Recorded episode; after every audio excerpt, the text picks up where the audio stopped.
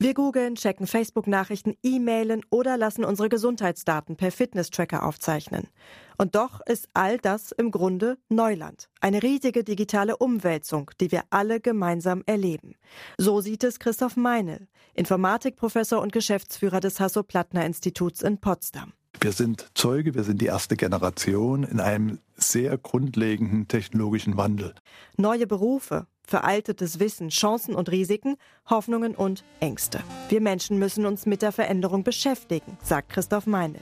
Vorbereitung für dieses Neuland, sich fit zu machen, da mitlaufen zu können, glaube ich, kann man nur durch Bildung, durch was wir digitale Aufklärung nennen, dass man sich dafür interessiert und sagt, Mensch, hier passiert was Tolles, ich will mich da nicht ganz dumm anstellen, deswegen ist es gut, wenn ich ein bisschen Bescheid weiß.